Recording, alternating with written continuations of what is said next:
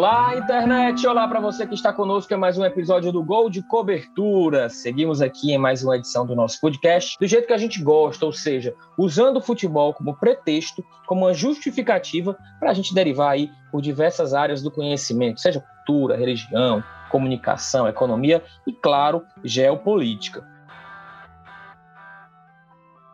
Quem nos acompanhou na semana passada conferiu um programa em que nós mergulhamos na utilização do esporte como ferramenta para garantir ao mundo uma imagem da Rússia como um país mais moderno, acolhedor e vencedor.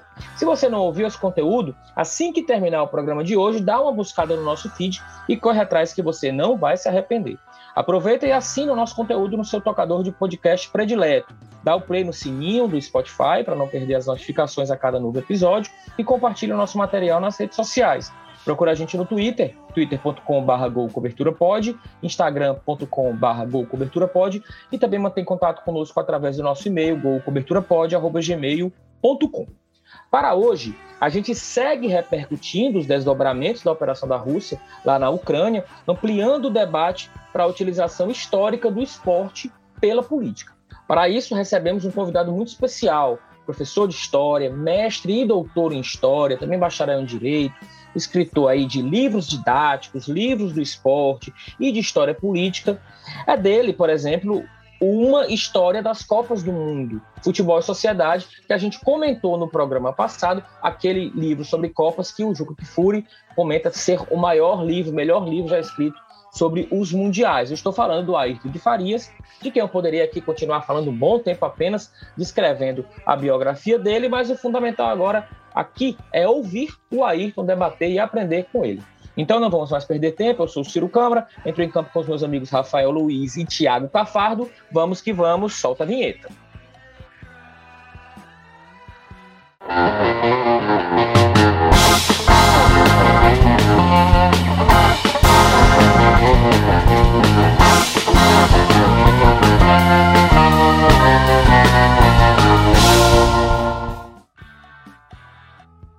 Bom, Professor, obrigado pela presença, obrigado por ter aceitado o nosso convite. Nós, durante a, a, gravação do programa anterior, programa da semana passada, no ar mesmo a gente falou, cara, seria incrível se a gente tivesse o Arthur de Farias batendo bola com a gente, discutindo sobre esse assunto de política, assim, mergulhando mais profundo mesmo, porque é, com você vai ser uma apneia aqui, Ayrton. E a gente ia mais naquela parábola do golfinho, ali com os nossos conhecimentos de um pouco de história e também do esporte. Muito obrigado pela sua presença, muito obrigado pela sua atenção mais uma vez. Eu estou honrado pelo convite, estou às ordens, podem contar com a gente e no que eu espero contribuir e também aprender muito com vocês. Né? Essa troca de informações, diálogo é importante para todo mundo. Né? Bom, professor, para começo de tudo, por que sempre o esporte? Porque é, é mais fácil você utilizar o esporte como um, uma estratégia de passar uma mensagem, de moldar uma imagem, de ter um, um domínio assim, por essa. É como se fosse uma emulação da guerra, uma agressão sem agressão. A sua opinião sobre isso? Por que, que a gente nunca tem na, na, mesma proporção, a cultura sendo utilizada pela política, ou é, a, os comportamentos, do, de uma maneira geral, sendo a língua sendo utilizada pela política, como a gente percebe essa relação com o esporte? Bom, eu creio que, que o esporte né, é uma formas mais fáceis de inserção social. Uma época, claro, de mídias, né, de uh, internet, né, é, meios de comunicação de massa. Então, é, fica mais fácil, pela abrangência que o futebol, que o esporte apresenta, o futebol em particular, de contato com a sociedade, de, com o grande público. Os governantes, eles uh, veem né, nas modalidades esportivas uma forma de passar mensagem aos, ao público, aos seus, né, aos nacionais, às pessoas que fazem parte de uma, de uma comunidade. Né? Isso uh, não só para regimes autoritários, né? Vale lembrar, né? também para governos democráticos. Né? Uh, futebol, então, é algo alienante? Não, não, é, não de forma obrigatória. O esporte é. Os usos é que podem ser feitos de um processo de é, alienação, como queira, ou de questionamentos, né? há casos de regimes políticos que começaram, de certo modo, a ruir em estádio de futebol. Né? O exemplo famoso é o Mundialito de futebol feito no Uruguai em 80, em que o público começa a protestar, sendo o Uruguai campeão, inclusive, daquele, daquele torneio. Né? Então, a, a, a, rigor, o esporte é uma forma muito, é, digamos, fácil é, de governantes, de regimes políticos, os mais variados, de esquerda direita, democráticos autoritários, passarem mensagens à população, é, disseminando é, mensagens que interessam a, a, um regime, ou não, né, tendo o efeito contrário, né, sendo uma, uma forma da população manifestar o descontentamento com um certo regime, como é o caso do Uruguai, como eu citei. É, mas aí você fala muito dessa conexão com a modernidade, né, com a comunicação de massa, em como é, o futebol, na realidade, mais propriamente o futebol, ele acaba conseguindo chegar mais rápido com, com toda a telecomunicação que a gente tem hoje. Mas existe um marco lá atrás, até quando a gente pode puxar que essa relação do esporte com a política, ela já vem com uma certa simbiose, se a gente for buscar para outros momentos.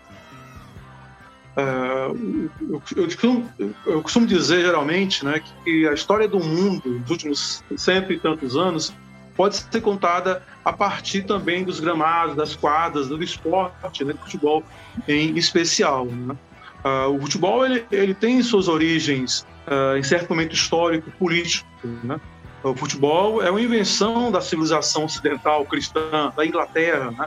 Inglaterra viu um processo, no século XIX, de revolução industrial. Os navios ingleses são os, os trens, né? os técnicos ingleses que levam a bola, o futebol, né? para a América, para é, a Ásia, para a África. Ah, então, essa relação do esporte com a política social é, é algo inerente ao próprio processo de, de criação, surgimento da modalidade. Né? Uh, o, o, esporte, a história né, e o esporte se encontram. Uh, a Inglaterra é uma, é uma prova cabal disso. Né? Uh, não, não custa lembrar que o futebol surge também, também os Jogos Olímpicos, em um momento que estão se consolidando ou se acirrando na Europa os nacionalismos. Né? O que, que é, então, a Copa do Mundo? É uma disputa entre Estados-nações ou seleções de Estados-nações que estão ali vendo qual é a melhor, a mais competente, as emoções, não só ganhar a Copa, mas perder as frustrações, a, excitação que o jogo permite, possibilita, também são catalisados por, por governos, né, por nacionalidades. Né? Por exemplo, das coisas muito criticadas por historiadores, algumas vezes, sociólogos, é que quando houve a independência das nações africanas, no século, segunda metade do século XX, muitos regimes preferiam primeiro se filiar à FIFA do que filiar-se à ONU. Né? Por quê? Porque era, não, não existiam nações organizadas, né? existiam estados com vários povos né? dentro dos, dos, seus limites. Então era preciso dar uma unidade a, a, a esse Estado-nação. E o futebol tem essa, essa potencialidade. Né? Muitas vezes, regimes uh, autoritários, países muito pobres, gastavam milhões de dólares para construir estádio de futebol, uh, enquanto, de repente, você tinha educação, saúde, moradia uh, ao Deus dará. Né? É claro que isso é algo é, questionável, mas há uma lógica, porque esses regimes eram regimes muito, muito novos, recém-independentes, que precisavam consolidar esse Estado. Né? Esses Estados que estão surgindo no caso da, da África e da Ásia uh, após a segunda metade do século XX. Então, a, a, em rigor, uh, futebol, política, esporte uh, estão associados desde o início. Né? No fundo, é o que, é que fala o velho Foucault: né? o poder não está só no Estado, né? a política, o poder está em outros espaços, no cotidiano e também no esporte, não seria uma exceção. É, ô Ayrton, é um prazer falar contigo, tá? Uma fonte já de tantos anos. A gente percebe que, que tá ficando velho quando, quando vê que já entrevista uma mesma pessoa já há 15 anos ou mais. Né? É, desde quando tu lançou aquela trilogia dos clubes cearenses, né? do Ceará do Fortaleza e Ferroviário. Eu acho que foi mais ou menos lá para 2006, 2007, né? Que aí eu acho que começou a, a gente a ter contato quando na época nós três trabalhávamos no Povo junto com, com o Roberto, né, que não está aqui presente, o Emanuel também. E aí, eventualmente, a gente conversava por causa dessas suas leituras, que são muito prazerosas, né, vinculando o futebol à política. Eu diria que aqui no Ceará é, talvez é uma das, uma das nossas fontes mais capacitadas para conseguir fazer esse cruzamento né, desses, dois, desses dois universos. Me diga uma coisa, é, Ayrton, é, nos últimos anos, quando é, o negócio de futebol começou a ficar cada vez mais bilionário, pelo menos em relação à FIFA, ficou mais difícil de elas tomar certas posições em assuntos delicados. Porque, de alguma forma, o futebol estava ali é, circulando num meio é, econômico muito poderoso. Veja, por exemplo, que na próxima Copa do Mundo existem indícios muito claros, por exemplo, de uso de trabalho escravo e né, na, na, construção de estádios, e até hoje a FIFA não se posicionou claramente a respeito desse assunto. Então, se quando determinados assuntos eles são muito delicados e envolvem questão financeira muito forte, a FIFA tem uma certa dificuldade de, de tomar uma posição. Nesse caso específico aqui, né, da, da invasão da Rússia à Ucrânia, te surpreendeu a decisão rápida, inclusive, da FIFA de excluir um país, né, da, da, disputa de eliminatórias, de chegar, ter chance de chegar na Copa do Mundo, sendo esse país o último país sede do Mundial, ou seja, era um parceiro até muito pouco tempo, né, um parceiro de um grande evento, de um torneio realizado por eles. Surpreendeu assim a decisão da FIFA ser tão incisiva e tão rápida? Sim, Rafael, surpreende sim, porque é, realmente não se esperava que em dois, três dias né, a FIFA tomasse decisão tão drástica como acabou tomando. Embora também existam explicações para isso. E a explicação passa pelo que você acabou perguntando, na questão econômica. Né? Quando a FIFA tem é, indivíduos, dirigentes muito atentos, espertos, né? É, quando eles começaram a perceber uh, o impacto né, que a invasão russa à Ucrânia a reação que provocou né, nos meios econômicos, grandes empresas, né, nos Estados Unidos, no resto da Europa, eh, eles perceberam que, de repente, ficar ao lado uh, da Rússia poderia implicar em prejuízos uh, políticos, obviamente, a imagem da FIFA, mas também prejuízos econômicos, né? De repente, empresas, grandes empresas, já estão boicotando, retirando suas marcas, né? Uh, do território né, russo, né? Então, a FIFA, ah, de forma muito astuta, agiu ah, de forma hábil, rápida, talvez percebendo que ah, ela teria muito mais a perder política e economicamente, mantendo-se né, ao lado da Rússia, do que fazendo o que acabou realizando, né, excluindo o, país né, da competição. Né. Embora, vale lembrar que não foi a primeira vez que isso aconteceu. Né. Já tinha ocorrido casos parecidos, por exemplo, com a África do Sul, uh, mas a África do Sul uh, não está, digamos, na mesma prateleira do futebol mundial que estava a Rússia. A Rússia é que uh, foi a sede, como você disse muito bem, da, do último mundial. Né? Então, eu vejo como uma questão aí também econômica, e não se pode esquecer que a FIFA é uma entidade europeia. Né? O futebol, como eu disse há pouco, é uma, uma, modalidade que surge na Europa. Ainda hoje nós temos lá os velhinhos, acho que na Inglaterra, que controlam as, as regras do futebol, até hoje, né? Os caras ditam o que, é, o que é válido, o que não é válido do esporte, né? A UEFA, né? A, International Board. Pronto, né? São os velhinhos que, que dominam a bola, isso há mais de cento e tantos anos, né? Então, a, a, a FIFA é uma entidade europeia, né? E os europeus, né, eles entendem né, a civilização ocidental como sendo a Europa, Estados Unidos, Austrália, né? De repente, vê-se outros povos né, como diferentes, né? Então, você tem várias leituras, né? Econômica, mas também eu acho que é uma questão civilizatória, uh, como uma agressão uh, de uma civilização uh, asiática, ou, ou, a Rússia, boa parte dela na Ásia, né? Há uma, ao, ao Ocidente, né? Branco, cristão, de olhos azuis, né? É, então, a, a, a, você, vai, você, vai, ter, ao meu ver, é, várias perspectivas, mas não deixa de ser surpreendente o modo como a, FIFA agiu uh, rapidamente, né, como no caso. Né? É, até pegando um pouco desse gancho, viu, professor? É um prazer falar com você. Um abraço para o Rafa e para o Cirão.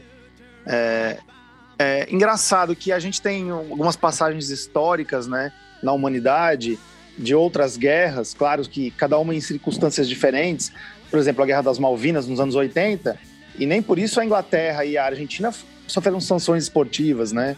É, teve a Guerra dos Estados Unidos com o Afeganistão recentemente, e, e, e agora não, agora mudou-se é, a forma como essa coisa está acontecendo dentro do futebol. A Rússia, em uma semana, foi banida de todas as competições, a própria Rússia já tinha sofrido sanções nas Olimpíadas por causa de doping, e lá nos anos 90, a, a, aquele episódio de Barcelona das comunidades dos estados independentes, que ela disputou sem bandeira uma, uma, uma Olimpíada. É, aqui o senhor atribui isso, de que a Rússia sofreu essa sanção, em outras épocas não. É econômica, é regional, o que pode ser isso? É, vale lembrar, muito boa sua pergunta, vale lembrar que uh, na época da União Soviética havia uma reclamação muito grande por parte dos dirigentes soviéticos quanto da FIFA. Né? Por várias vezes né, houve decisões de árbitros que os soviéticos reclamaram. Um exemplo famoso disso foi o jogo Brasil e União Soviética 82, né? que o Brasil virou, ganhou de virada mas poucos lembram, talvez, que os soviéticos quase marcavam o segundo gol num pênalti assim, escandaloso que não foi marcado no atacante soviético, o nome eu não lembro, né? Ah, então, a, houve, no fundo, nós temos aí uma indisposição né, é, da FIFA é, contra aqueles que, porventura, também o COI vale a mesma coisa, que afrontam uma ordem ocidental. Né? Ah, na Guerra Fria, por exemplo, é, nós temos atletas americanos que protestaram né, nos Jogos de 68 no México, erguendo o punho, o Black Power e tal, que foram punidos, né? E, e atletas, de repente, da, uh, que, uh, do atletismo, né, que uh, resolveram protestar contra a invasão soviética, né, a, a Tchecoslováquia e tal, e que foram aclamados pela mídia, e não, não houve nenhuma punição por parte do, do, do COI, né? Então, no fundo, a, a gente acaba voltando para a mesma tecla, né? O futebol não escapa aos contextos políticos, aos interesses políticos, às percepções de mundo. Uh, o futebol, a FIFA são entidades ocidentais com interesses muito claros, econômicos, de forma prioritária, mas não só econômicos. E não pode reduzir o mundo só à economia, seria uma ingenuidade. Né? Questões culturais, uh, belicistas, né? Uh, de choque mesmo de civilizações. Essa expressão que eu não gosto muito de usar, mas uh, evidenciam uh, interesses, muitas vezes, que, como esse caso da Rússia, né, a FIFA uh, age prontamente. no fundo, talvez seja ter mais margem para que os russos retomem né, um velho, reclamações que eles tinham da época da União Soviética contra as posturas que a FIFA apresentava no futebol russo, no caso. Né? Só um adendozinho aqui, eu não sou contra não a a punição da Rússia, viu? Eu acho que sou, sou, a favor, como eu era a favor em outros casos também. Então, assim, eu fiz uma pergunta baseada num contexto, mas para não ficar um mal, para não ficar um mal entendido, eu não sou contra, não. Eu acho que é, a Rússia tem que sofrer sanção esportiva, sim, porque é, a guerra não é o, o melhor caminho para resolver essas questões, lógico, né? Vai lá, Cirão. Só me permite um comentário, né? Você tem razão, a, a punição uh, no mundo integrado que nós temos hoje, né? Uh, é claro que uma guerra não pode ficar imune a desenvolvimentos econômicos, esportivos, ideológicos, educacionais, culturais. Uh, mas uma coisa que me, me, chama a atenção é como será a postura da FIFA daqui em diante, porque abriu o porteiro, né? Porque o discurso que se havia antes, embora não fosse assim, claro, né? Esporte não se mistura com política. Uh, embora nós sabemos que várias vezes esporte teve sim, o esporte como é não, né? E agora vamos ter casos adiante, né? Porque certamente a história não acaba, né? Infelizmente essa não vai ser a última guerra da humanidade, infelizmente, né? Uh, então, como será a FIFA de repente com outros conflitos, né? Ela vai ter a mesma postura, porque vai ser cobrada também, né? Uh, isso é uma coisa que, eh, de certo modo, abriu a porteira como vai ser, né, como eles vão agir os dirigentes da FIFA, é uma questão que a gente pode esperar. Né? É, o interessante é que esse conflito, né, essa invasão da, da Rússia, ela não começou agora, né? Ela, ela meio que foi, digamos, concretizada agora, mas ela já estava em curso fazia muitos anos, inclusive anos anteriores ao da Copa do Mundo realizada na Rússia. E assim, por que, que a invasão, né, em, relação à anexação da, da Crimeia, não resultou numa punição? Porque viria uma Copa do Mundo logo à frente, né? E aí agora não, sei lá, porque a Copa do Mundo era uma competição que ela era parceira da Rússia e aí envolvia tudo. É, essa questão financeira que a gente está discutindo aqui, né? Mas o interessante é por que, a punição veio agora e não veio antes. Antes, inclusive, da Copa que ela iria realizar. É, a, no fundo, né, é, é, a FIFA, né, ela age de forma astuta, os interesses dela, né? Uh, no Brasil mesmo, uh, quem leva, leva os protestos de 2013, houve uma discussão muito séria se a Copa iria acontecer, né? E a FIFA manteve, né? Uh, manteve a Copa das Confederações com conflitos ocorrendo. Eu lembro muito, eu acho que era Brasil e México no Castelão, não lembro o jogo. Você ouvia na, na televisão né, a partida sendo transmitida e ao fundo bombas de gás, conflitos, né? Manifestantes lá fora do Castelão, né? Isso é 2013, né? Uh, então a FIFA ela, ela é muito grande, ela se preserva seus interesses, né? Uh, e mas também sabe jogar de forma astuta quando percebe que de repente algo pode macular ou lhe trazer prejuízos financeiros e políticos posteriores, né? Uh, então nesse momento ela, ela, age de forma muito astuta, né? Esperta, uh, exclui a Rússia que também não é uma seleção, digamos, do, do primeiro, né? Da primeira prateleira mundial, né? Uh, seria que de repente fosse um país, né, como, sei lá, como o Brasil, onde aqui conflito no Brasil, né, mas fosse um outro episódio qualquer que levasse o Brasil, de repente, a recorrer a um, ao risco de suspensão, será que ele ia agir do mesmo jeito, né? São questões todas que ficam uh, perguntas no ar e que vão exigir depois da FIFA uma, uma resposta, porque outras questões vão surgir né, e abrir um precedente, né? Uh, e isso vai implicar em questões é, maiores, né? É, que ela vai ter no futuro se posicionar. Né? É, vale destacar também que, para além do mundo do futebol, detalhe, né? Ninguém sabe nem se a Rússia se classificaria para o Mundial, porque teria aí a fase de mata-mata, repescagem, justamente contra a Polônia. Na minha opinião, a Polônia, inclusive, é favorita. É, seria favorita se as equipes entrando em campo. A FIA, já também Federação Internacional de Automobilismo, cancelou o GP da Rússia proibiu também qualquer competição internacional na Bielorrússia, em Belarus, e até mesmo o porte de bandeiras russas é, em competições um, que tenham aí, no caso, a chancela da FIA. E o próprio Putin também foi destituído do título de presidente honorário da Federação Internacional de Judô. Também tinha sido atribuído a ele. No programa passado, a gente falou que até o Mundial de Judô de 2014, sediado na, na Rússia, a imagem do, do, do campeonato, a logo, era o Putin de judogi, só que a imagem vetorizada, né? Na época não se percebeu, mas depois ficou claro que era a imagem do Putin. É, e aí, professor, você falando da questão para além do econômico, mas dos interesses da FIFA, me lembrou muito essa incursão da FIFA através de João Avelanche, a grande sacada dele pelo continente africano, antes mesmo dessa migração, digamos, o, o, desse início dos, dos Estados-nação africanos junto à ONU, ele já foi lá, abocanhou com, no caso, com a, a, a Adidas apoiando também na questão de logística, dando a entender que iniciava ali a prática de um futebol mais organizado na África do Sul, e aí me lembra muito os portugueses chegando aqui à América do Sul, né, distribuindo é, é, penduricalhos, e questões mais, assim, de menor valor, e eles lá jogando bola e jogando chuteira e ganhando votos. Da mesma maneira, ela acabou fazendo isso também com uma um pouco menos, menos cara dura na Comembol, porque já havia aqui toda uma influência natural do Brasil,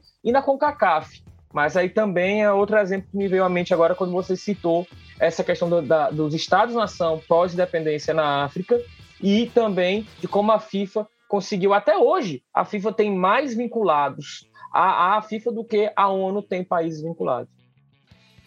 Inclusive, a ideia de ampliar a quantidade de clubes, de seleções, perdão, participando da Copa do Mundo, uh, também tem a ver com isso, né? Com os interesses da, da FIFA de marcar, de consolidar mais a presença uh, na África, em virtude dos escândalos que a FIFA teve nos últimos anos, dirigentes foram né, instituídos, alguns foram presos, né, e, tal e tal. Mas também tem uma, uma outra perspectiva, né? É, de que como essa divisão de vagas na Copa do Mundo ela é muito injusta, né? É, porque você tem a África gigantesca, 54 países, se não me engano, disputando, acho que são cinco, seis vagas, não sei exato quantas vagas são. A Ásia também, né?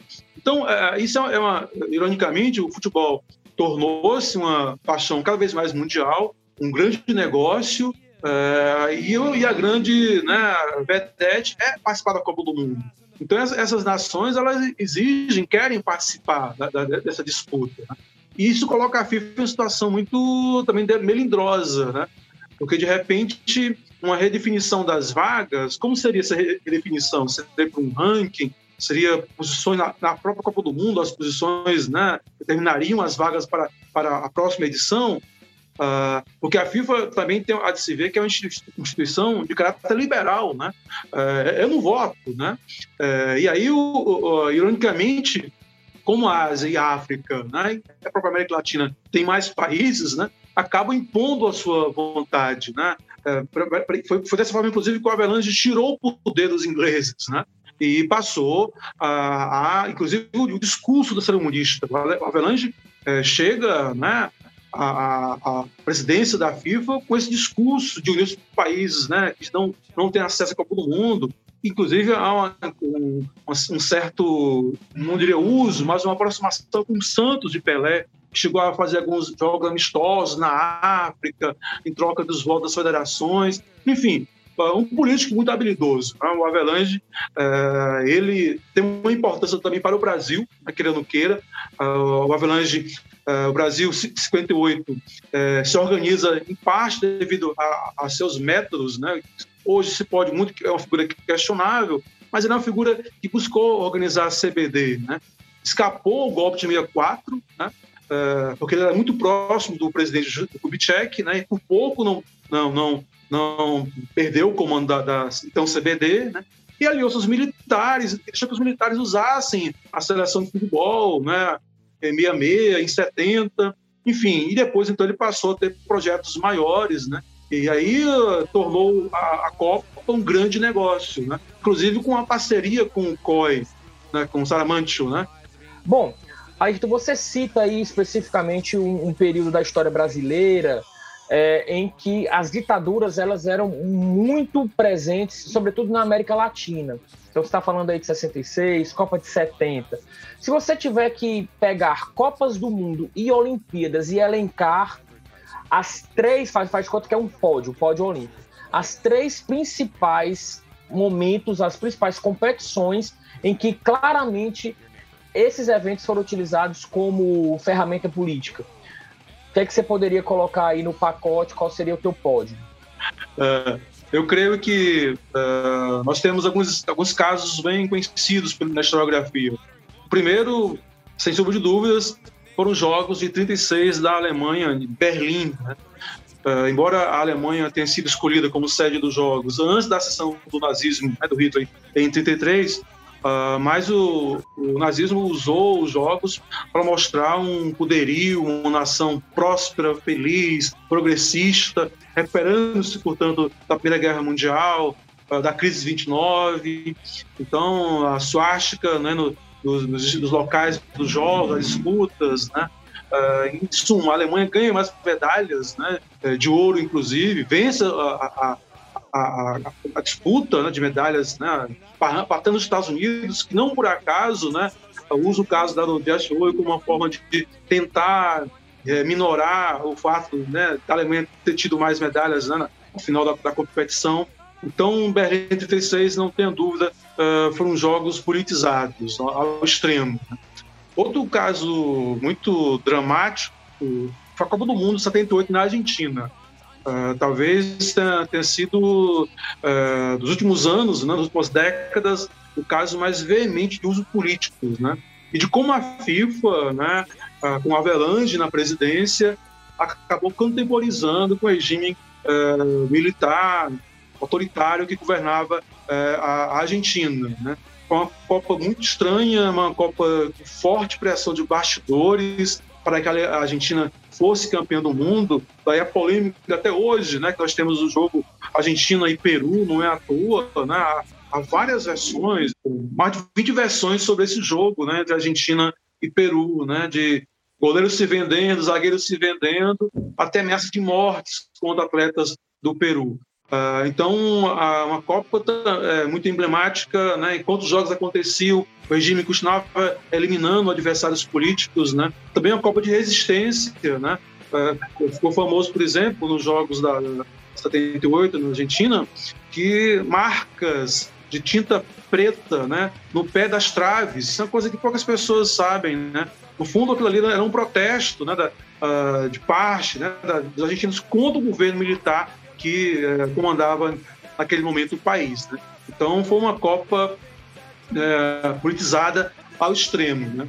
E, e há outros exemplos, há vários casos. Talvez eu, eu poderia citar Moscou em 80 também. É, é um, foram jogos uh, muito usados uh, para mostrar a União Soviética próspera, União Soviética né, que era uma potência capaz de fazer uma competição ao nível do Ocidente e no momento em que o país, a União Soviética, viu, estava em crise, né? final dos 70, começo dos 80, é, havia uma enorme crise do regime, é, que depois levaria ao colapso né, da União Soviética em 91.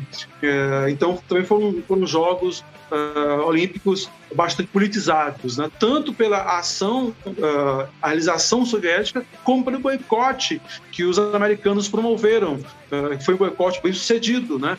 contra os Jogos de 80 em Moscou. Boicote que foi devolvido em, em 84 em Los Angeles, né, pelos russos, pelos soviéticos no caso. O professor falou do, das Olimpíadas de 36, que na verdade teve o caso clássico da, das vitórias do Jesse Owens, né, um negro na frente do Hitler ali de todo o governo alemão. Ele ganhou, acho que foi quatro medalhas de ouro e deu uma assombrada ali no governo do Hitler na, naquela época. Né, muito emblemático aquela, aquela vitória do Jesse Owens. Olha, e é, se você. Só aproveitando, professor, quem tiver curiosidade sobre o jogo da Argentina sobre o Peru, né? É, o detalhe, o Brasil era extremamente interessado em chegar à final através desse jogo e a Argentina fez, tinha que ganhar por 4, por 6 a 0 esse jogo tá no YouTube. Então você pode acompanhar lá o jogo e aí você vai reparar também que tem a marca no pé das traves, a marquinha preta de, de protesto realmente nesse Mundial. Tem um documentário bacana sobre esse Mundial, mas ele é. Eu comprei ele na Argentina, que é justamente crítico, viu, professor? Com dessa relação do Videla e do Avelange. Muito crítico mesmo.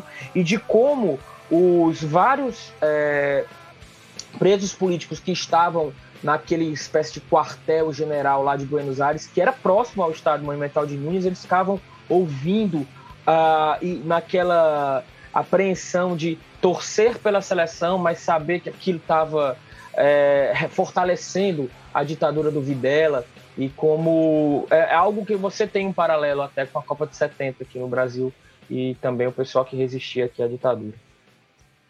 Sim, no Brasil eu trabalhei com esse tema no, no doutorado, né? Os presos políticos ficavam divididos, né? É, alguns é, torciam contra a seleção, outros torciam a favor em silêncio, né? Então, eram duplamente clandestinos, né? Porque estavam torcendo pela seleção do Brasil na prisão diante dos seus companheiros né, de, de, de militância, né?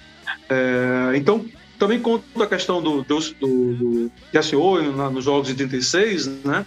Há, há, questões, como eu disse, é, é, claro que se a vitória do, do atleta é, foi muito simbólico, né? Como uma forma de afrontar os ideais nazistas de, de supremacia de uma raça ariana né, e tal. Mas é curioso que o, que o, que o Jesse Owens, ele volta para os Estados Unidos e, e, ele conta isso depois no seu livro de né, biográfico, autobiográfico, como ele continuou sendo alvo de preconceito nos Estados Unidos, né? É, inclusive, viveu uma situação muito difícil depois financeira, né? Chegando a, a correr contra lotos, contra cães e circos, porque ele tinha as medalhas, mas o racismo continuava nos Estados Unidos, né? Mas era só mesmo um comentário sobre essa questão de ACOI, né? Como uh, ele acabou sendo, de certo modo, usado né, como instrumento de propaganda antinazista pró-Estados Unidos, eh, e que, ao voltar para os Estados Unidos, ele acabou sendo alvo do preconceito que havia racismo né, norte-americano também. É, aí, então, aproveitando aí a deixa tua e do Ciro né, sobre torcer contra, em relação à seleção brasileira, a gente vem vendo nos últimos anos é, um crescimento de um, um sentimento de aversão que talvez ele, ele, nem seja somente político, né? Também seja um pouco financeiro também, ou, ou, de empatia com certos jogadores ou com certas figuras que fazem parte ou da seleção ou da CBF. Então surgiu esse, esse sentimento de ah, você ficar na dúvida se torce a favor, se torce contra. É, nos teus estudos em relação a Copas do Mundo, e, e, de como é que foi o envolvimento da sociedade com a seleção. houve algum paralelo já, eh, digamos, ou na, nas épocas de ditadura, ou na Copa de 70, ou então ao longo de toda a, ditadura militar, ou então de repente na época de Getúlio Vargas, houve algum momento em que houve uma torcida contra parecida com o que a gente vem observando hoje em dia? Não, não, ao contrário, né? Ah, havia uma grande empatia, porque ah, por mais que os regimes né, autoritários ou democráticos queiram usar o futebol, né, o futebol extrapola essas questões. Né? Não é o Médici que é lembrado, é o Pelé, é o Tostão. Né?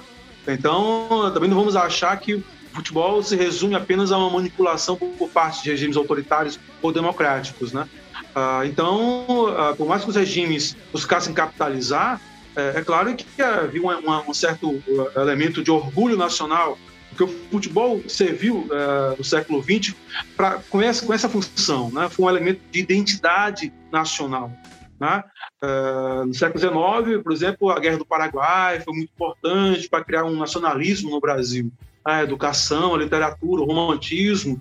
No século XX, uh, o esporte ocupa esse lugar, especialmente o futebol. Né? De, de, dos anos 30, era Vargas, até os anos 70, né? Isso foi largamente.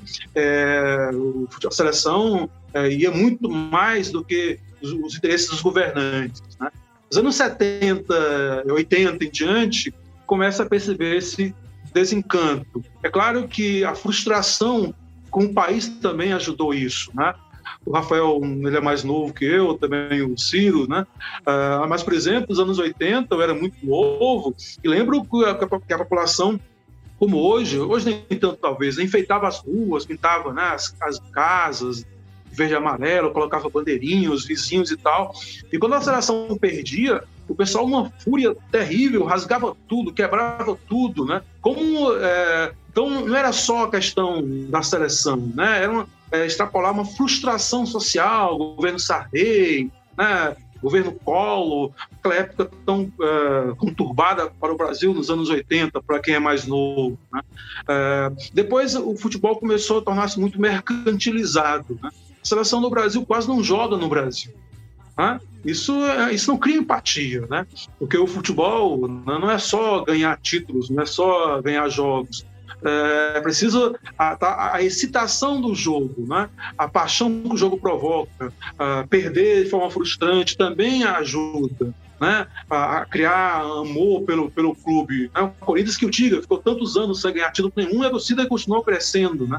Então, o futebol mercantilizado, de repente, atende-se mais aos patrocinadores, jogando na Europa, jogando nos Estados Unidos, uh, ingressos caros, o futebol hoje né, é uma modalidade de certo modo, elitizada, é uma classe média, né, uma classe alta que frequenta os estádios. Isso é muito curioso, né? Os jogadores, em geral, são mestiços, negros, né? Na arquibancada, pessoas de pele clara, né? brancos, loiros, né? É, é, é evidente né, o contraste do que se tem dentro de campo, do que existe na, nas arquibancadas, né?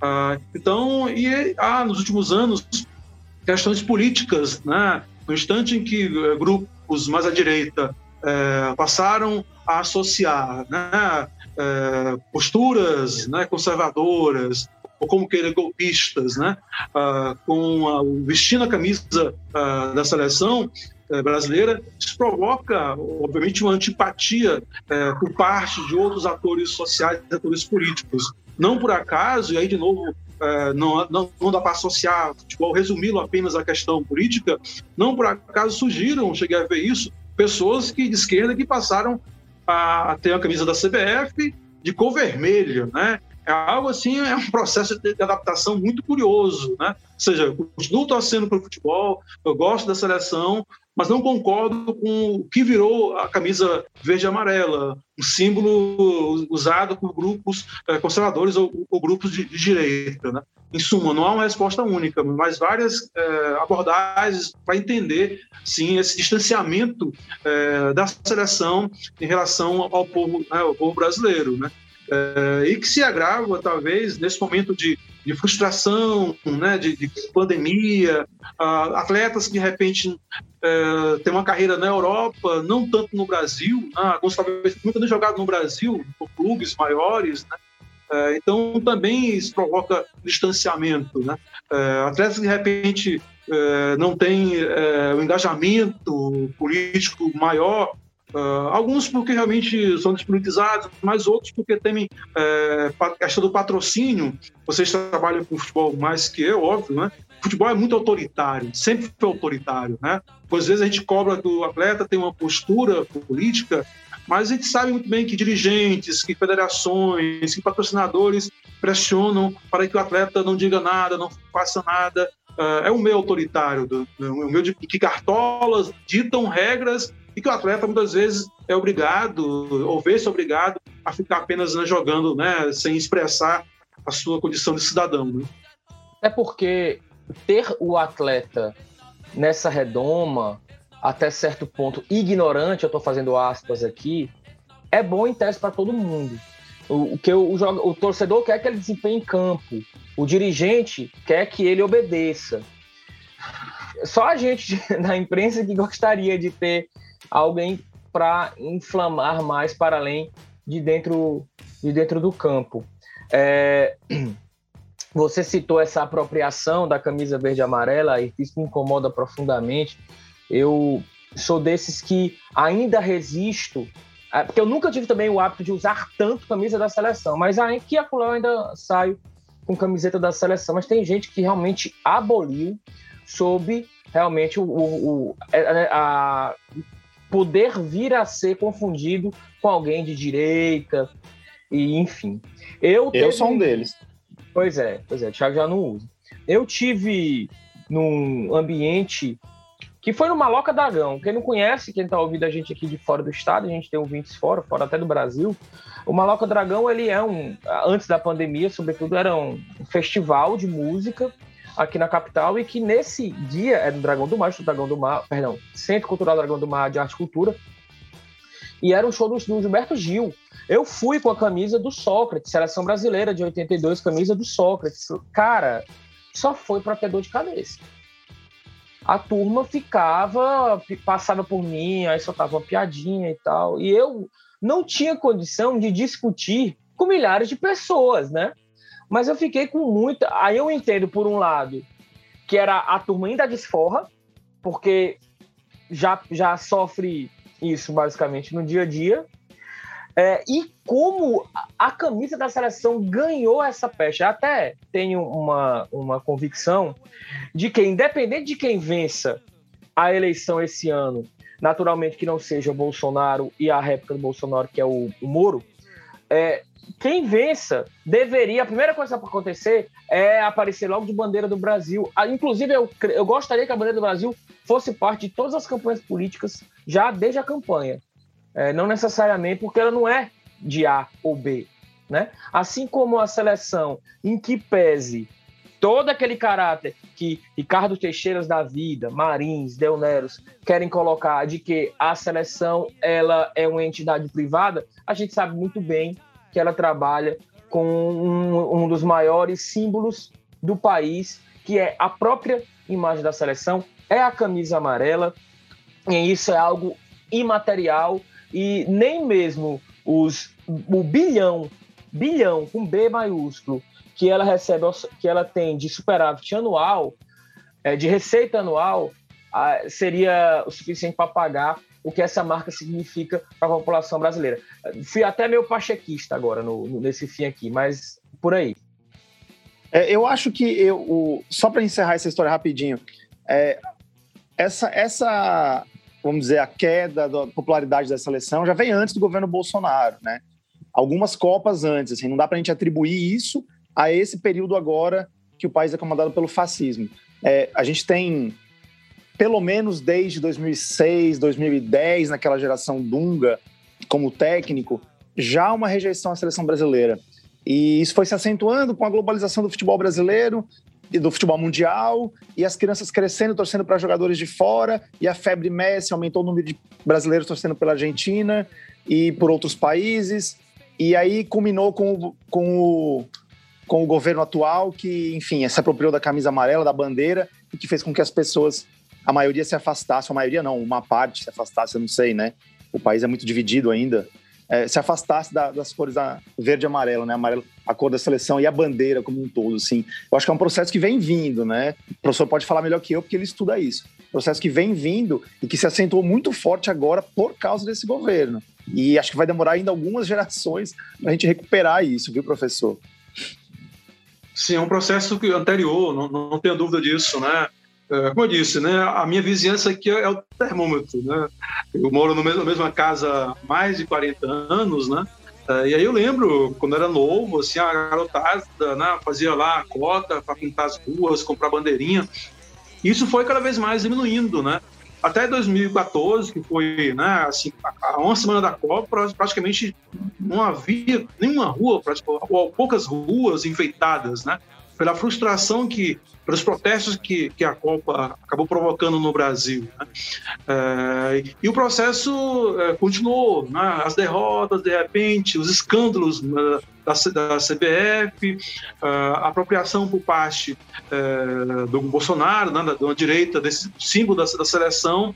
É, e eu, eu conheço realmente pessoas hoje que é, são como Eduardo Galeano, né? são mendigos do futebol. Né?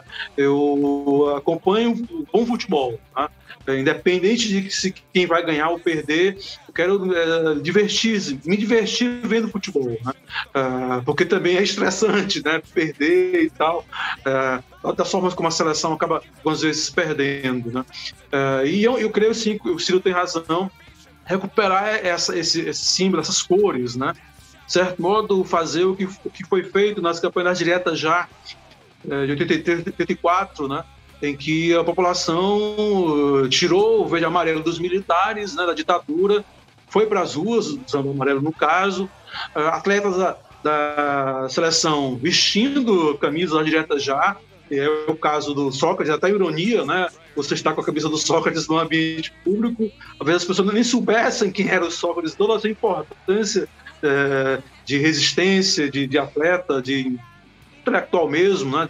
É, não só um grande jogador, e, é, e, o que significou para a seleção do Brasil dentro e fora dos gramados, né?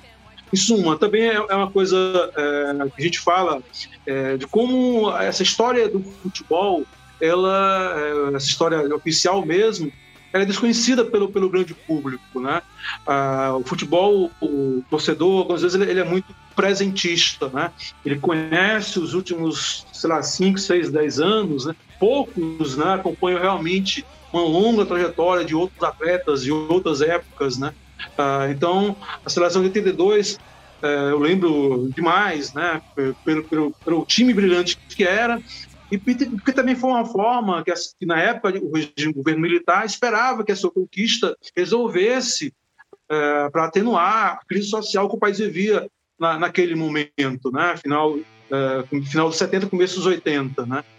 E, eu, e foi, isso foi um episódio que eu, que eu presenciei muito novo ainda, né? quando a seleção perde né, para a Itália, 3 a 2 o chororô que houve no país, mas também casos de, de revolta, de frustração, de pessoas quebrando, né, rasgando bandeiras, uh, uh, descontentes com a seleção e, lógico, extravasando da situação social e política do país naquela época. Né? Eu fui um dos que pintaram as ruas em, na Copa de 86 e 90, inclusive, morava em São Paulo ainda, professor. Mas eu moro aqui desde 2004, mas ainda pintei rua e fiz bandeirinha do Brasil para a Copa do Mundo. Uma coisa que acabou, né, nos últimos anos, últimas quatro Copas não tem mais mesmo. É, cada, cada vez menos, né? É, é, é, um método interessante, né? não só pelo, pelo jogo em si, porque é, o futebol é, reforça essa ideia da identidade. Né? A seleção é. não é a seleção de futebol, é a seleção do Brasil. Como se tivesse uma pátria, a seleção é a pátria de chuteiras, né? para usar uma expressão famosa em campo. Né? E isso é, é, algo realmente cada vez mais fraco, infelizmente, né? E isso, isso é uma particularidade muito do Brasil, né? Porque você vê os outros países, é, os ingleses, principalmente, eu já fui em jogo na Inglaterra da seleção inglesa, próprios argentinos, eles têm, eles veneram as seleções deles, né? Engraçado como isso é uma coisa muito do Brasil mesmo. É, na, Inglaterra eles param, né? O Brasil para do futebol, na Inglaterra eles param tudo, né? Na Argentina é uma loucura, né? É, quando a seleção, né? É, joga, né? É, realmente, é, talvez o, isso, o Brasil pague o preço, né? Pelas, pelo seu né, sua, sua qualidade, né, e, pela, e por ser uma seleção de boa qualidade, os interesses mercantis em torno dela, e políticos também, né, e isso teve um efeito colateral, né, um afastamento do público ou uma certa antipatia à, camisa verde amarela. Né. É, tem um caso também, para além disso, só fazendo realmente um acréscimo, que é os momentos de seca, de jejum, eles acabam fazendo com que realmente todo mundo se una em prol. No Brasil, é isso que você está falando aí, 82, 86, 90. Eram muitas frustrações, então ficava aquele momento de, olha, é agora ou então daqui a mais quatro anos ninguém vai aguentar mais, não é possível que isso não termine.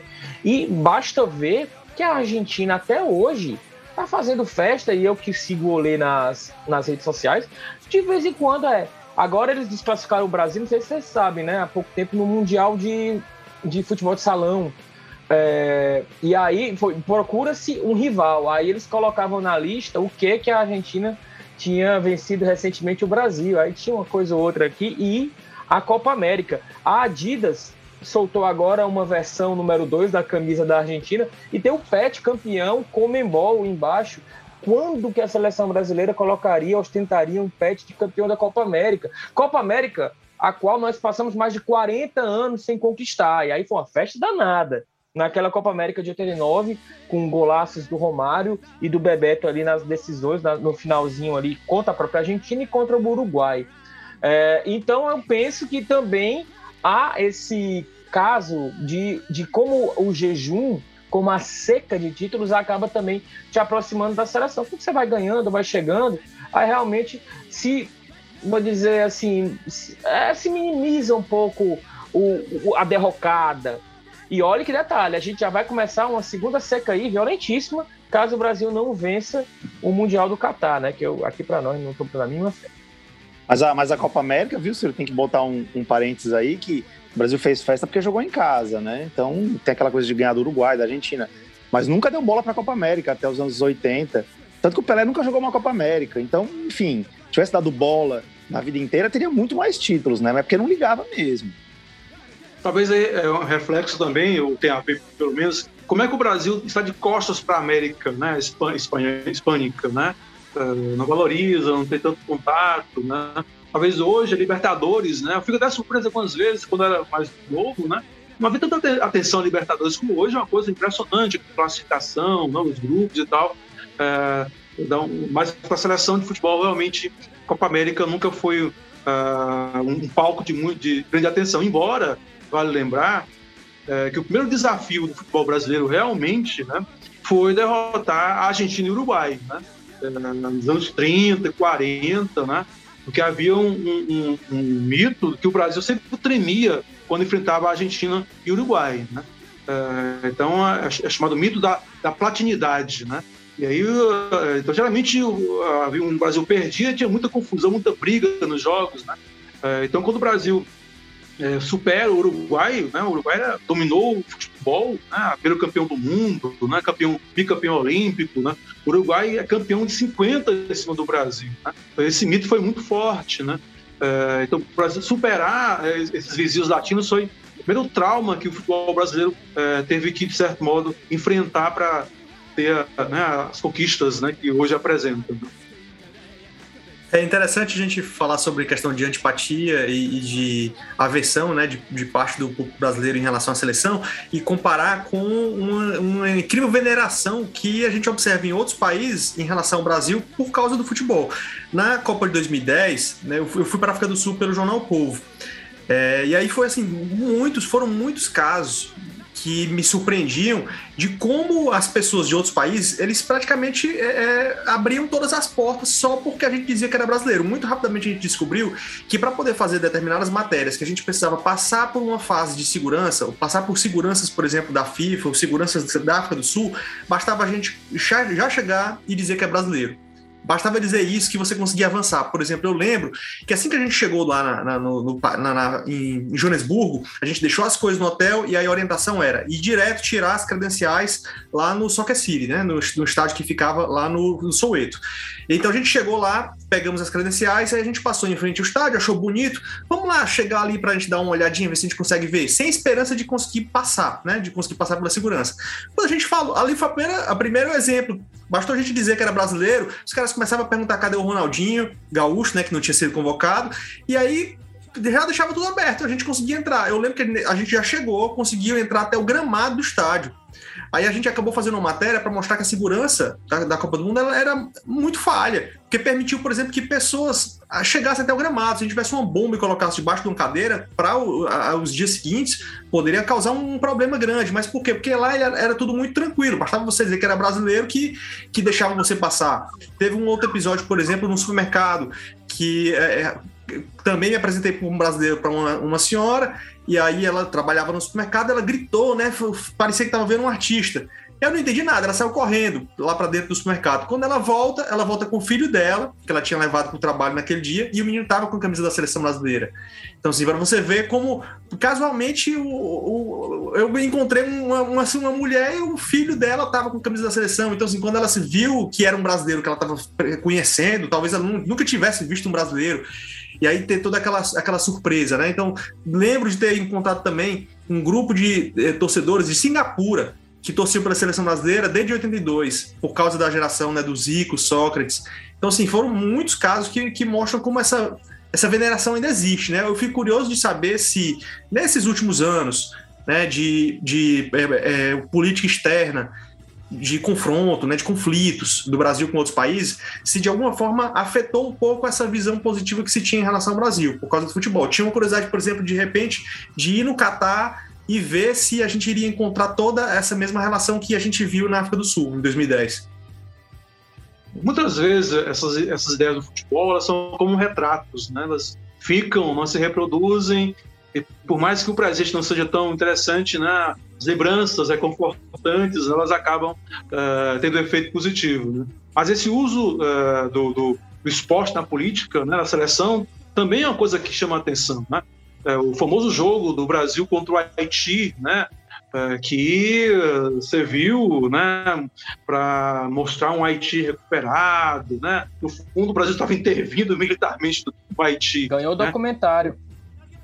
Sim, tem documentário sobre, sobre esse, esse, esse, jogo. Né? E o impacto, que a loucura que foi no Haiti, a seleção né, jogando. Né? É, então, a, houve usos, né, aos usos políticos, né, é, digamos, esse light power, um poder né, leve que o Brasil tem com o futebol. Realmente, hoje eu não sei é, até que ponto essa presença, né, isso é possível, mesmo porque é, o, eu acho que é uma coisa que, por exemplo, torna a Argentina tão uh, criando simpatias. É o Messi, uma figura, né, de certo modo, simpática, né, é, isso, de certo modo, a Argentina hoje tem com, com o Messi, né? não sei até quando também. Né? E o Brasil não tem um atleta não com talentos, mas é, que possa fazer essa, essa diplomacia que o futebol, a bola, por, por vezes permite. Né? Mas eu lembrei desse episódio assim, da, da, do, do, jogo né, da, do Brasil contra o Haiti e o uso, de novo, né, positivo no caso, ou político, que o futebol permitiu. Né? Bom, a gente deu essa boa repassada aí, não apenas sobre o caso da Rússia, não apenas histórico, mas agora também sobre o Brasil, sobre a, a situação atual do Brasil, da CBF, da seleção brasileira. E aí, já para agradecer aqui a presença, a atenção, a participação do professor Ayrton de Farias conosco. Ayrton, obrigado demais por ter estado aqui conosco, por dar essa atenção ao gol de cobertura. Fica aí a palavra facultada a você e fica aí à vontade para quiser fazer uma adenda, algum comentário final para arrematar aí.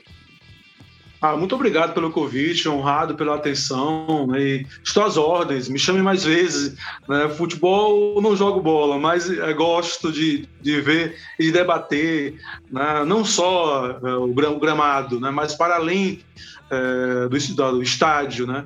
Como eu disse, você pode fazer relações muito interessantes para compreender a sociedade, né? país, história, política do mundo nos últimos tantos anos, cento e tantos anos, uh, e então o futebol permite esse manuncial né, de reflexões. Para mim sempre é, é um prazer imenso estar, estar uh, com vocês. De bola, então. É isso, Rafa, Thiago. A gente vai dar uma pausa agora no nosso programa. Volto daqui a pouco com o nosso Momento Rogério Gomes e também com as nossas indicações culturais. Roda a vinheta. Fala, doutor.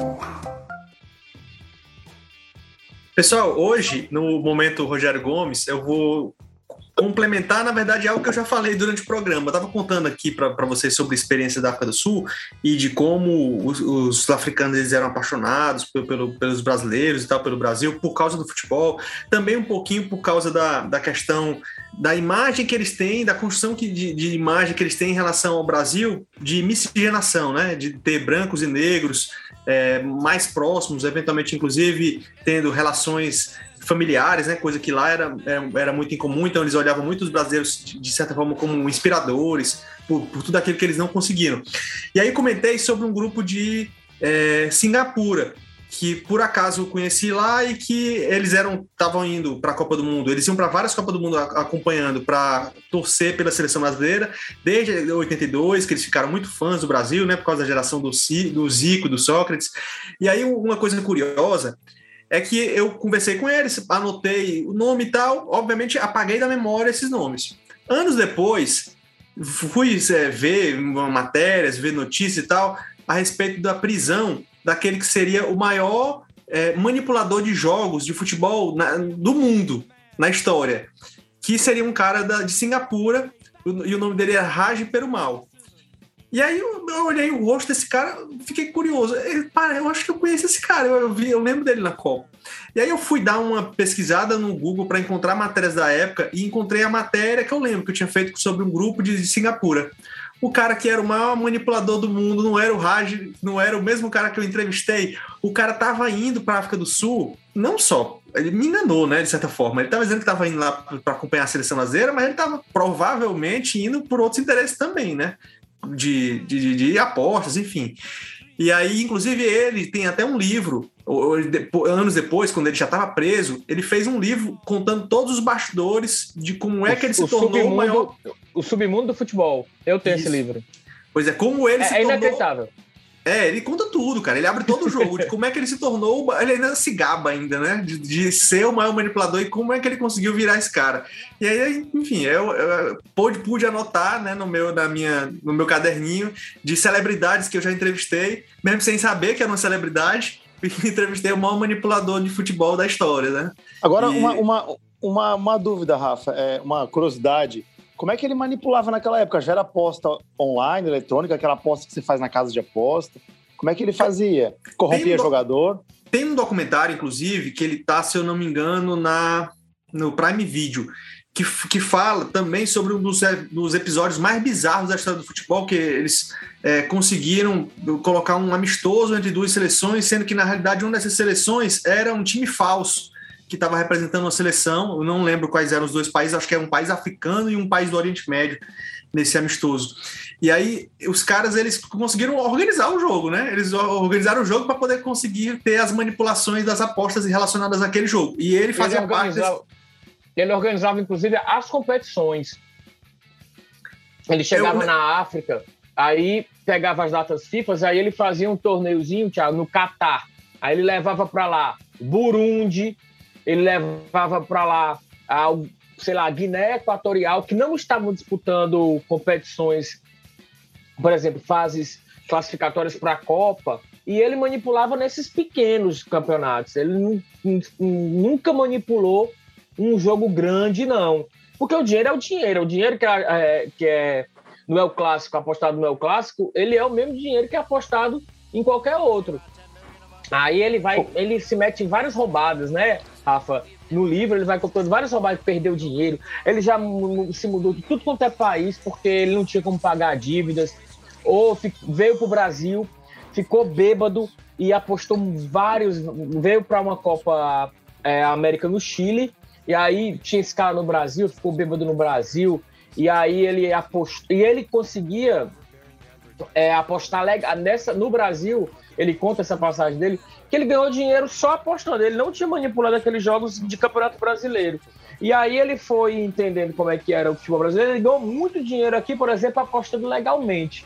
Mas era assim, aí chegava na, nesses campeonatos, quando ele fazia o campeonato como um todo, ele já roubava do começo ao fim do campeonato. Mas se não, ele pegava o goleiro e, do, e os dois zagueiros. Aí ele já matava aí lá atrás a, lá, com, com o Du de zaga. E o goleiro ele estava garantido. Essa, mais ou menos assim que ele agiu. É, e vivendo uma época pré, digamos, esse, essa época moderna que a gente vive hoje, né, de ter trocentas mil casas de aposta, né, no, nos mais variados países. Então, era um negócio mais concentrado. Então, as apostas acabavam sendo nos mesmos espaços, né? Hoje em dia, você pode apostar no mesmo jogo que um outro, um outro torcedor, só que o cara tá apostando em casa e apostas diferentes, né? Então, os negócios eram mais, mais concentrados na época dele. E aí, então, foi essa a minha história, o dia que eu entrevistei um cara que eu não sabia que ele era, né? Que ele não, obviamente, ele não dizia que ele era um manipulador. E aí, eu só me sabia anos depois. Quem era, quem era aquele cara de verdade. Imagino que não acontece hoje com esse monte de aposta eletrônica e futebol. Ah, meu Deus. O submundo do futebol envolvido, né?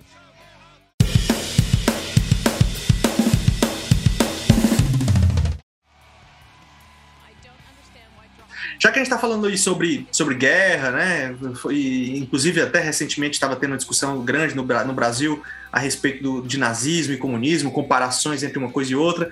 Eu vou vir com uma dica cultural que não é relacionada a futebol, não é relacionada a esporte, mas que transita um pouco nesse mundo.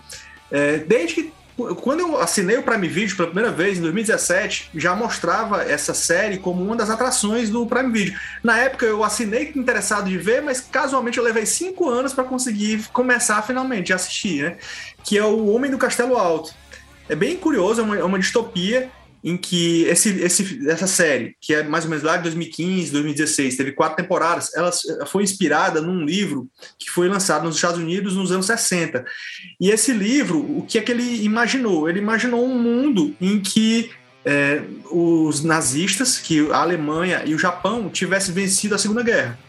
Então imagina tudo que iria acontecer no, no, no planeta. E aí, inclusive, os Estados Unidos acaba sendo dividido é, perde a guerra, obviamente, né? E aí, no caso, é dividido. Então, metade fica sob controle do Japão, a outra metade fica sob controle da Alemanha. Então, imagina tudo que poderia acontecer com base nessa circunstância histórica diferenciada, né? E aí a, a série ela, ela vai caminhando a partir disso. Eu estou na segunda temporada das quatro, tô finalizando agora a, a segunda. Eu tô achando bem curioso a, a, criatividade do que e da imaginação dessa distopia que, que foi é, idealizada nesse livro dos anos 60 e que é, a série está trabalhando, mantendo quase mais ou menos o roteiro original, pelo que eu sei do que o livro trata, né? Eu não, não li o livro. Eu li o livro é, do Philip K. Dickens, que para mim é o maior nome da ficção científica, para mim é até melhor do que o Asimov. É dele uh, o Blade Runner. Bom, enfim, é, eu recomendo, gente. Gosto muito dessa série aí. Eu vi a série também, Rafa, e li o livro. O livro aquela clássica, né? É bem melhor o livro do que a série, mas a, a, a série também é bem bacana. Para manter essa pegada aí, que eu particularmente gosto muito, que é de ficção científica, sci-fi, distopias, eu vou ficar, vou, vou, vou, manter aqui o Asimov com a trilogia da Fundação. Então, se você não. Assim, quem, quem enveredar pelo mundo da ficção científica, assim, nossa, mano dá asas à imaginação. Fica aí com os livros da, da série Fundação do Asimov, que eles contam é, esse mundo que se passa no futuro e em que cada é um pouco parecido com aqueles jogos vorazes, que é cada planeta ele tem uma função dentro da, da é, dentro da sei lá do universo e que existe esse planeta da fundação, isso eu estou falando mais da história do 1, do livro 1, a, que, é o, que é o planeta onde vão as pessoas meio que inteligentes e tal. Mas eles não têm muita função, não, porque é, é um momento lá muito vinculado a guerras, a conquistas de planetas sobre planetas. E aí, bom, isso aí desenvolve, eles conseguem, através da inteligência, é, da biblioteca, a Fundação é a grande biblioteca, uma reviravolta aí é muito interessante. Então fica aí o Asimov para você. Eu queria aproveitar a presença do professor Ayrton de Farias no programa, né? Fazer uma homenagem a ele e, e, e aproveitar uma deixa que aconteceu nessa semana. É, o Ceará, infelizmente, perdeu, né? Infelizmente, para a torcida do Ceará, não sei, não a torcida do Ceará nem do Fortaleza, e, e não vai disputar as semifinais do Campeonato Cearense. Então, a gente vai ter um fato inusitado nós não teremos um clássico rei no Campeonato Cearense. Talvez pela primeira vez na história, em que eles disputaram os campeonatos, né? É, se eu não me engano, foi em 45, o, o Círio Rafa pode me ajudar, que, eles não, que o Ceará não jogou porque estava suspenso, e, e, não, e, eles não jogaram, mas eles não vão disputar um campeonato cearense, estando os dois no mesmo campeonato. Então, eu queria indicar o livro do professor Ayrton de Farias, que é exatamente sobre a, a história dos clássicos reis, né? É, são os 20 maiores clássicos reis da história, desde um período que ele escreveu, nos anos 2000, 2010 ali. É, grandes, grandes clássicos reis da história. É, ele escreveu junto com Wagner de Farias. Então, assim, eu acho que como uma homenagem à participação do professor, vale a pena é, é, quem torce para os times acompanhar esses, esse, o livro, é, aproveitando uma deixa histórica, porque é um ano histórico que o jogo não vai acontecer no Campeonato Cearense. A gente vai ter Campeonato Brasileiro, talvez na Copa do Brasil, é mais difícil, mas no Brasileiro 2, com certeza. Mas é um, é um, um ano diferente para o futebol local, né? Que nós não teremos. Então, fica aí a dica dos, do livro do professor Ayrton sobre o Clássico Rei. É um adendo, Thiago, que em 45 o Ceará, por, por questões de conflito com a federação, optou por não disputar o Campeonato Cearense, né? Aí por isso, nesse caso, como não tinha o Ceará, não teve Clássico Rei. E voltando um pouco mais no tempo, em 1930 e 31, naquele, naquela época, o, os jogadores do Fortaleza tiveram um desentendimento e eles se retiraram né, do, do clube e eles disputaram o Campeonato Cearense por um, novo, um outro time que teve vida curta, que foi o Orion. Então, em 30 e 30, em 31, o Fortaleza não disputou o Campeonato Cearense. Então, também, obviamente, não teve Clássico Rei porque ele não estava presente, estava somente o Ceará. Então, foram as, as três ocasiões em que não houve Clássico Rei. De fato, agora a primeira vez em que os dois estão disputando e, e não, não se enfrentariam, né? Por causa desse regulamento que colocou eles entrando lá numa fase mais é, de final, né? Na, na reta final, e com a possibilidade de que um time fosse eliminado com dois jogos. Aí, assim, não conseguiria enfrentar o outro é um ano histórico, né? Histórico pro, pro mal, não sei, talvez para quem gosta de clássico rei, para quem curte um clássico rei em, em, em, cearense, mas não vai ter. Então é, é um ano diferente, atípico. É, que talvez que re, acabe refletindo o tamanho e o papel dos campeonatos estaduais no, atualmente, né? Ou do campeonato cearense em si. Em que talvez para Ceará e Fortaleza, pelo tamanho que eles dois têm hoje, a disputa do campeonato já seja irrelevante e que seja mais importante, por exemplo, estar tá naquele, naquele momento ali disputando o Campeonato Nordeste e tendo seus, as suas rivalidades com os outros grandes do Nordeste e o Campeonato Cearense ele, ele esteja num segundo plano de menor importância. Eu quero ver o Rafa falar isso ano que vem, se o Fortaleza ganhar o Tetra esse ano. Que o ano que vem seria o ano do possível Penta. O Campeonato Cearense vai ser uma guerra, Rafael. Não vai ter nada de irrelevante, viu? Pode apostar. Olha, se o Ceará já botou time titular justamente para prevenir, tentar barrar o tetra do Fortaleza. Imagina ano que vem, entendeu? E o Fortaleza foi na esteira e também botou time titular para tentar ganhar esse bendito tetra. O que eu acho que pode acontecer, e aí fica todo mundo feliz. O Fortaleza ganha esse ano e ganha ano que vem e pronto. Fechou a lojinha. Vai ficar o Fortaleza com um título a mais, né? Porque eu acho que o Fortaleza ganhando esse ano empata já, né? Já ficaria com 45 títulos, acredito que sim. E aí, a... bom, pesquisar aqui. Todo mundo feliz quem, cara pálido? É, ficaria o Fortaleza com 45. ano que vem o Fortaleza ganha o Penta, ou então acabou esse ano, e aí não tem Penta. Enfim, não vai acontecer isso, né? Isso seria uma distopia, entendeu? E não vai acontecer que a turma vai ai. querer mesmo é juntar os bigodes aí e, e ver quem é que vai cantar mais alto aí no seu terreiro. Pessoal, tchau, né? Bom programa. Valeu, Thiago. Valeu, Rafa. Emanuel e Bob, os faltosos da vez. Mais uma vez cumprido aqui. Vanildo, aí todo o trabalho técnico aí para colocar no ar a melhor qualidade possível do nosso áudio. Vamos embora. Até a próxima, hein? Valeu. Valeu, galera. Bom, pessoal, e você que esteve aí, mais do que nunca, obrigado a você que está conosco nesse Gol de Cobertura Podcast. Segue aí a gente nas redes sociais, volta alguns conteúdos no nosso feed, tenho certeza que você vai ver algo que lhe interessa. E é isso, tá bom? Segue com a gente, semana que vem tem mais, até a próxima. Tchau.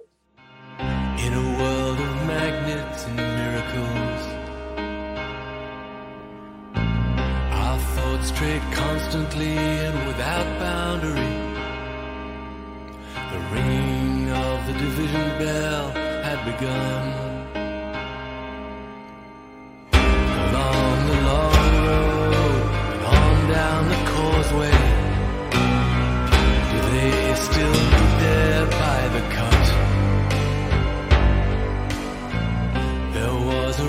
Band followed in our footsteps. Running before time took our dreams away. Leaving the myriad small creatures trying to tie us to the ground.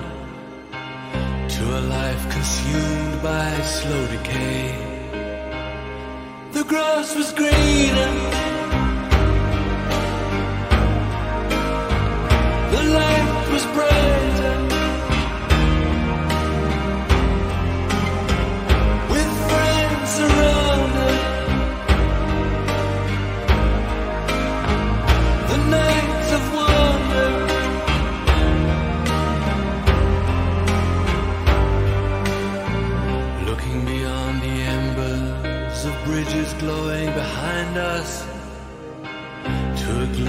How green it was on the other side.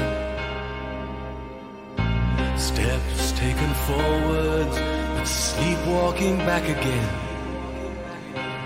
Dragged by the force of some inner tide.